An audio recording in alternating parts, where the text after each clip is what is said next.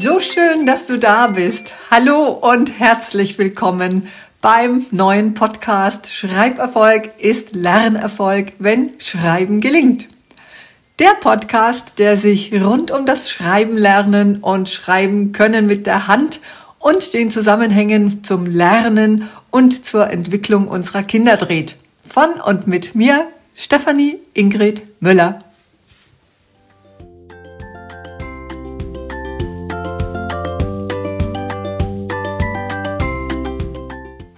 Hallo, ich grüße dich wieder. Schön, dass du da bist und zuhörst für dein Kind, damit Schreiberfolg ist Lernerfolg, wenn Schreiben gelingt. Also, heute ist es ja eine ganz heiße Überschrift von diesem Podcast. Bist du böse für dein Kind oder zu deinem Kind, wenn du das dein Kind im Alltag machen lässt? Also sei gespannt, um was es geht. Es geht um Reifungsprozesse und was du bitte unbedingt in den Alltag deines Kindes und eures Familien- oder Zuhauselebens integrieren sollst. Und das hat sogar Auswirkungen auf das Schreiben lernen. Der Inhalt passt auch für alle Schulkinder, die in der ersten, zweiten, dritten, vierten oder sogar höheren Jahrgangsstufe sind. Aber der passt auch für, ich sage jetzt mal Eltern, weil im Grunde hörst du ja auch als Mama, Papa oder andere Bezugsperson zu, passt auch für Eltern, deren Kind gerade noch Vorschulkind und zur Schule für das neue Schuljahr gerade angemeldet worden ist. Dafür finden ja aktuell auch die Schuluntersuchungen statt oder haben bereits stattgefunden, um eben den Reifungsstatus deines Kindes zu erkennen. Und deren Kind schon in der Schule ist, die erinnern sich da vielleicht dran. Und das ist ganz spannend, denn darum geht es heute auch im weitesten Sinn, wie viele Kinder bzw. weil viele Kinder tatsächlich nachreifen müssen. Was bedeutet das? Viele Kinder haben oft leider tatsächlich heute wirklich nicht die Reife, die sie im entsprechenden Alter oder für die Jahrgangsstufe, in der sie sind, haben müssten. Auch in den Jahrgangsstufen eben erste, zweite, dritte, vierte Klasse oder in höheren Jahrgangsstufen. Leider wird es oft noch nicht wissentlich mit dem Zusammenhang für das Schreibenlernen gesehen. Und da sage ich noch nicht. Und da tue ich ja auch etliches dafür, auch mit dem Podcast hier für dich und vor allem dein Kind und auch in meinen ganzen Lehrer aus weiter Ergotherapeutinnen aus weiter und für Logopädinnen und auch in der Pädiatrie, das ist die Medizin für Kinder. Und das betrifft ja auch die Schuluntersuchungen. Also, heute geht es darum, was du im Alltag für dein Kind integrieren kannst und noch lange nicht böse bist.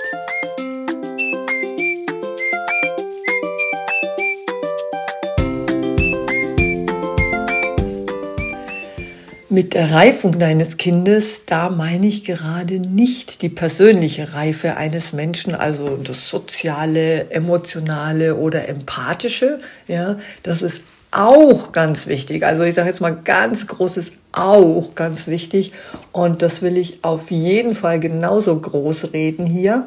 In der Familie, in der Kita und in der Schule und in unserem Zusammenleben sind das Berücksichtigen von Regeln und dass ich mich entsprechend der Gemeinschaft auch einordnen, sage ich jetzt mal schräg geschrieben, kursiv muss, sehr, sehr wichtig, weil wir Menschen sind soziale Wesen aber dazu ein andermal mehr.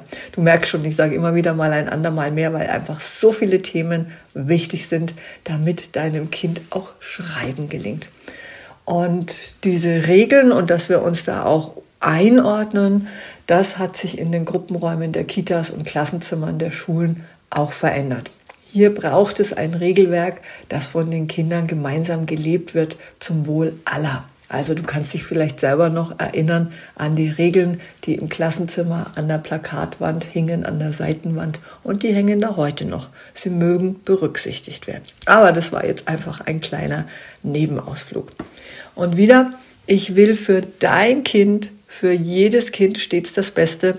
Und manchmal, im Grunde oft, ist es eben an uns Erwachsenen, wenn wir unsere Kinder in ihr Leben hinein begleiten, dass wir ihnen von klein auf vorleben und es auch mit ihnen leben, dass es für das Gemeinsame und das Wohl aller eben Regeln gibt. Das ist vielleicht manchmal ein Gesprächspunkt, den du für dein Kind mit der Erzieherin, Lehrkraft oder vielleicht auch sogar mal einer Therapeutin führst ohne gelingt uns einfach keine Gemeinschaft, die übrigens lebensnotwendig war, also ganz, ganz früher.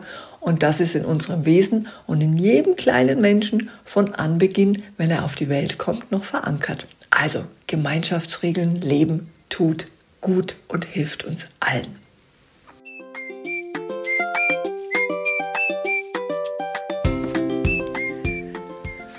Doch zurück zum Thema. Ähm, wie mache ich das jetzt? Doch nichts leichter als das, glaube ich, jetzt gerade im Moment. Denn Regeln gibt es auch beim Schreiben, weil wir waren ja gerade beim Regeln fürs Zusammenleben und Regeln gibt es auch beim Schreiben nur mal so ganz nebenbei. Und um ein Regelwerk im Familienleben beziehungsweise etwas Gelebtes von dir und deinem Kind, da geht es heute. Eventuell etwas, was du bis dato noch nicht so machst oder eben genau andersherum und meinst dabei, dass du deinem Kind Gutes tust. Und ich sage ganz und gar nicht. Manchmal ist das, was man als sehr, sehr gut für das Kind meint, eben ganz und gar nicht gut für das Kind. Und immer wieder, es hat am Schluss mit dem Schreiben zu tun. Jetzt aber genug von dieser Rätselei. Hier meine heutige Story, die dann zu meinem oder einem Herzensanliegen von allen führt, dass du dies mit deinem Kind umsetzt und das sogar auch, wie gesagt, ich betone es immer wieder, mit dem Schreiben lernen zu tun hat. Zwar heute etwas entfernt und dann doch ganz wieder ganz nah und konkret. Los geht's.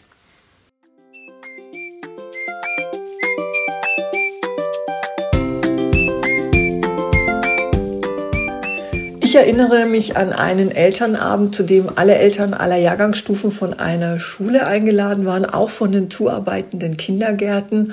Und das Thema dieses Elternabends war der gelingende Hefteintrag, wie Schreiben gelingt. Und quasi, das mache ich jetzt so als gesprochenen Untertitel dazu, und welche Entwicklung für jedes Schulkind oder werdende Schulkind dafür notwendig ist oder welche Entwicklungen notwendig sind.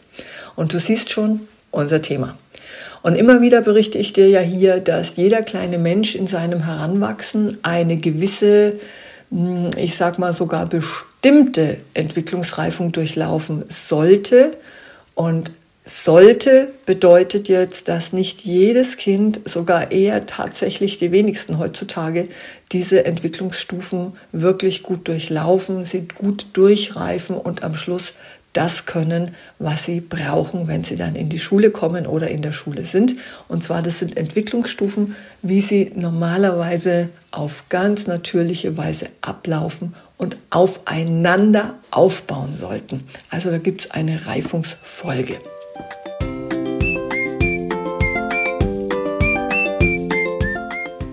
Alle Kinder bringen zunächst erstmal per Geburt alles mit. In unseren Lebensschubladen haben wir quasi unsere Anlagen dabei und das betrifft das Gehen, das betrifft das Lesen, das Schreiben zu lernen, ebenso auch Sprache, also sprechen zu können und kognitives Denken.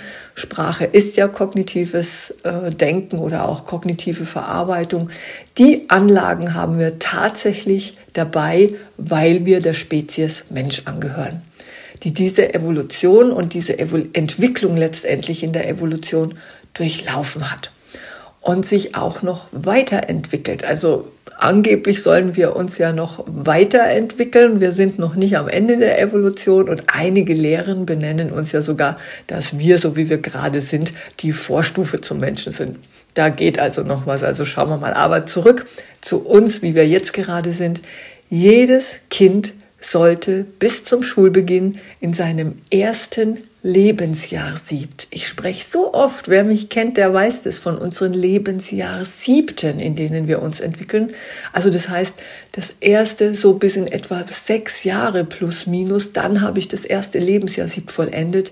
Da sollte jedes Kind eine bestimmte Reifung durchlaufen und in gewisser Weise auch in jeder Stufe gereift sein, damit es eben ein schulreifes Kind ist und dann gut lesen, schreiben, rechnen und kognitive Erweiterung, also Wissenserweiterung und Verknüpfung von Wissen und Lösungen finden können und Spracherweiterung, dass das alles gelingt. Und für diese Fertigkeiten ist die Vorreifung in Sachen Bewegung nötig. Also Bewegung ist das A und O. Dein Kind sollte, wenn es in die Schule kommt, eine funktionierende Grundmotorik haben. Also das heißt, es sollte einen bestimmten Bewegungskatalog schon haben, die funktionieren und dass das nicht erst noch ausgereift oder nachgeholt werden muss. Ja, also das ist etwas, was heute ein großes, großes Manko hier und da ist. Viele Kinder können Grundbewegungen nicht und das ist heute bei sehr vielen Kindern eben, wie gesagt, leider der Fall. Und da möchte ich jetzt zwei konkrete Beispiele dazu bringen.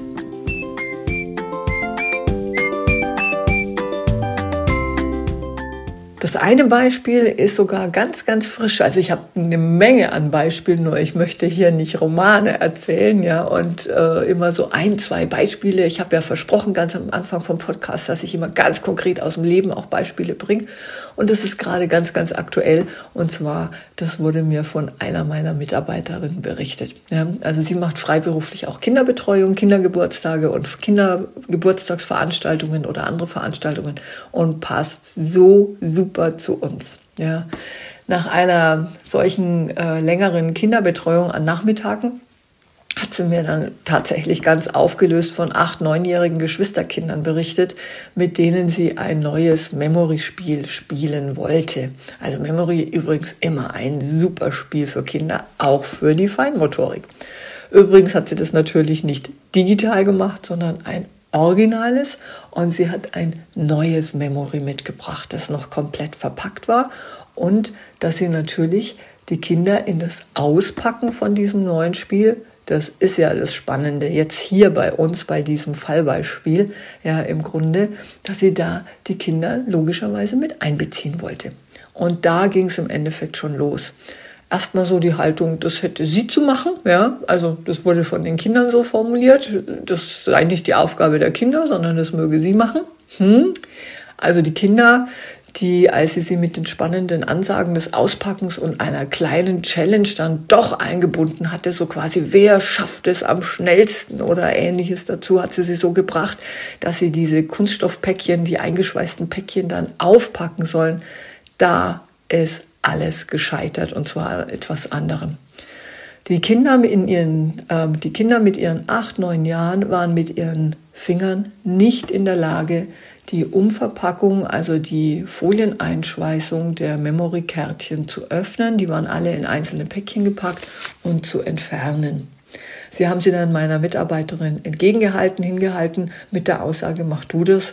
Und das ist jetzt die eine Situation. Das erlebe ich so oft, dass Kinder im Alltag feinmotorische Aufgaben nicht schaffen. Und ein acht-, neunjähriges Kind sollte das auf alle Fälle schaffen. Übrigens sollten das auch schon Erstklässer können und auch vielleicht schon Kinder, die jetzt demnächst in die Grundschule kommen, die sollten ganz genauso ein Päckchen, ein folieneingeschweißtes Päckchen von Memory-Karten mit ihren Fingern auspacken können.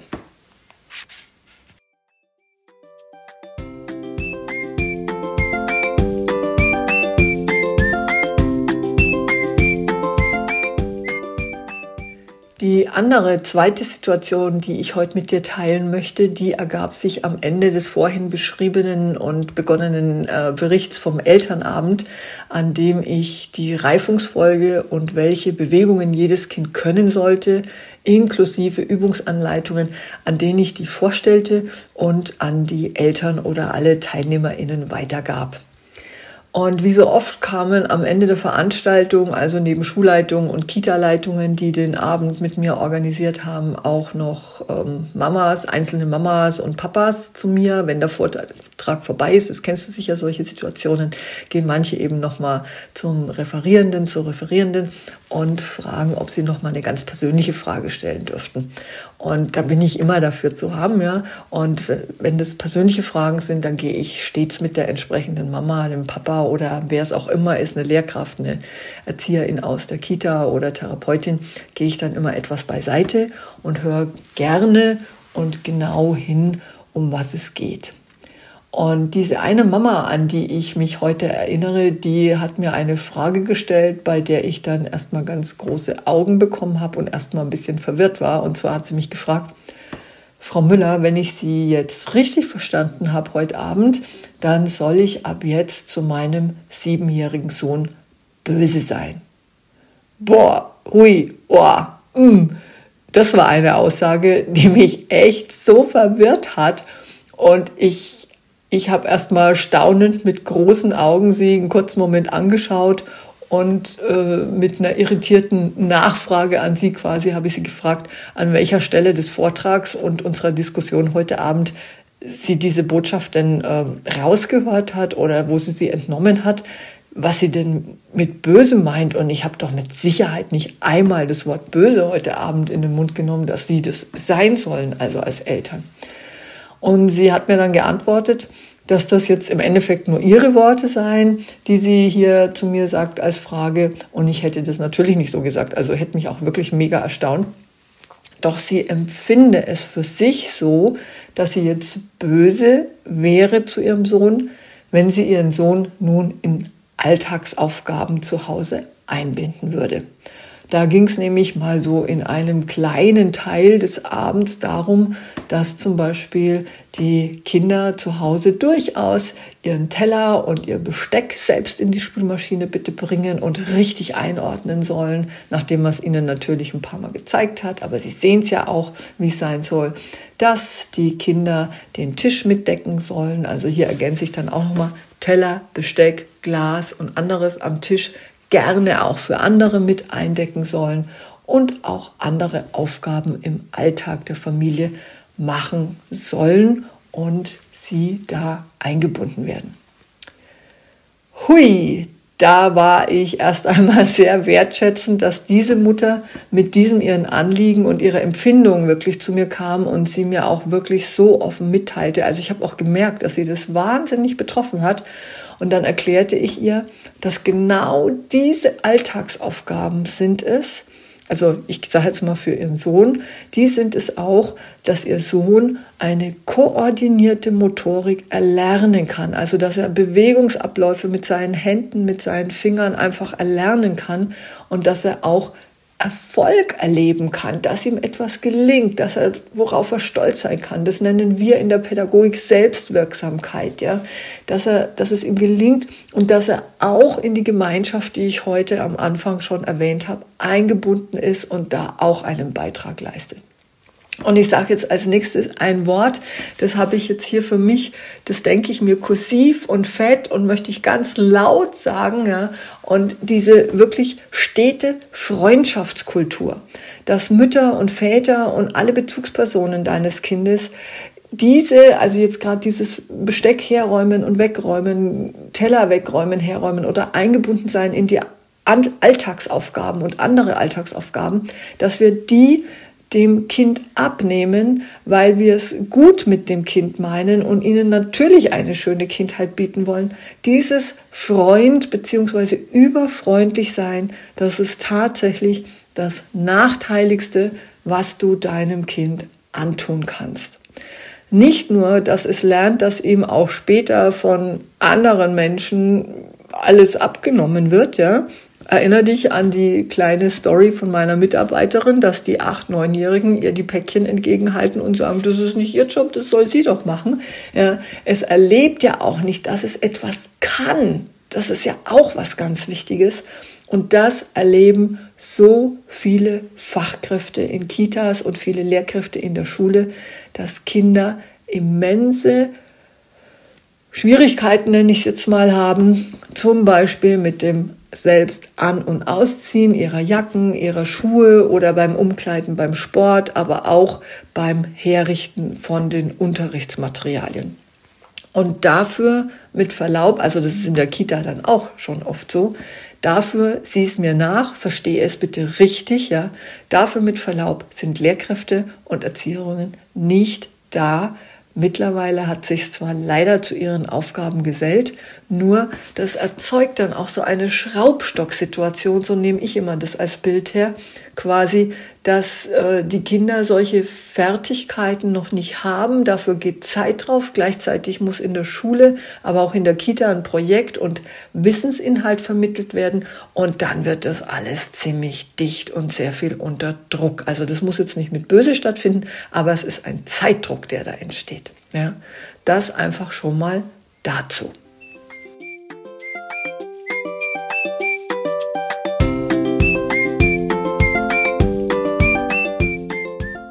Ich habe heute das Augenmerk auf die, Entschuldigung, auf die Motorik, die Bewegung, die dein Kind schon können sollte, wenn es in die Schule kommt oder auch schon ein Vorschulkind ist.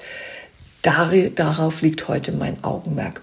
Denn darin verbergen sich viele Bewegungsarten, die ich auch für das sehr komplizierte Schreiben lernen und schreiben können mit der Hand benötige. Also wenn du dein Kind in diese Aufgaben einbindest, förderst du es bereits dafür, dass später diese Schreibfertigkeit besser gelingt. Deswegen erlaube ich mir heute äh, so ein bisschen klarer zu formulieren, es ist deine Aufgabe, freundlich, ja, und das ist dann auch liebevoll gemeint, deinem Kind äh, die Entwicklung zu bieten, die es braucht, also es freundlich in kleine Einheiten im Alltag mit Aufgaben einzubinden und natürlich auch mal ein hm, heruntergefallenes Glas oder einen Knoten in den Schuhbändern zu riskieren, wir lernen gehen, sage ich immer, durch Hinfallen und Aufstehen und nicht dadurch, dass wir auf die Welt gekommen sind und es sofort gelingt oder es uns jemand abnimmt.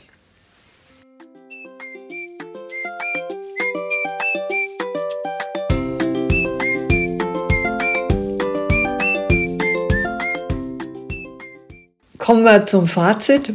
Du bist nicht böse zu deinem Kind und besagte Mutter auch nicht, die ich jetzt über den Podcast herzlich grüße, wenn sie zuhört, auch wenn du es zunächst so empfinden magst. Trau deinem Kind bitte etwas zu. Im Trau steckt übrigens Vertrau deinem Kind. Lass es seine Entwicklung machen, die sonst in der Schule wirklich mit einigen Problemen sich dann zeigen wird. Denn eine gelingende Motorik, ein gelingender Bewegungsablauf ist das A und O für gelingende Schule und Lernen. Und wenn du interessiert bist, um was es da alles geht und in welcher Reihenfolge dies stattfinden soll, dann hör den Podcast immer wieder, denn hier und da werde ich ja auch genau auf diese Informationen eingehen und sie teilen, wie zum Beispiel in der Folge von neulich, worum es um darum ging, was Apfelbäume und Treppengang mit dem Schreibenlernen deines Kindes zu tun haben. Du willst die Folge nochmals hören, dann findest du den Link unten in den Show Notes, also in den Textbeiträgen werde ich es da unten nochmal reinschreiben, weil und zum anderen, wir haben ja noch keine hunderte von Podcasts. Äh, du könntest auch einfach zurückscrollen, du findest ihn dann relativ schnell. Er heißt, was Apfelbäume und Treppengang mit dem Schreibenlernen deines Kindes zu tun haben, glaube ich jetzt gerade mal so auswendig. Ja?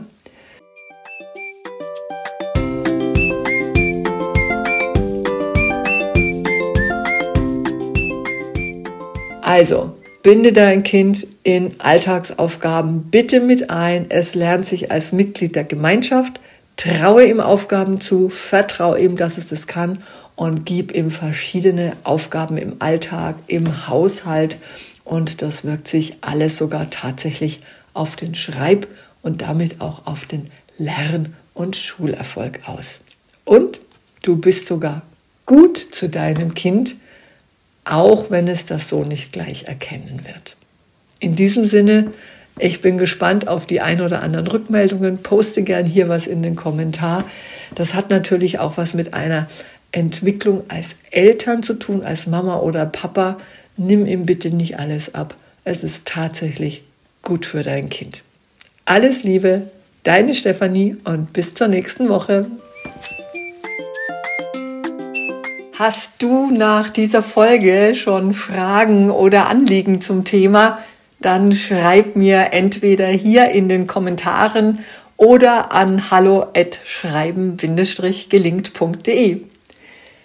Sehr gern nehme ich dann deine Frage bzw. dein Anliegen in eine der kommenden Podcast-Folgen auf und webe sie, wenn es denn passt, thematisch quasi in die nächste Podcast-Folge mit ein.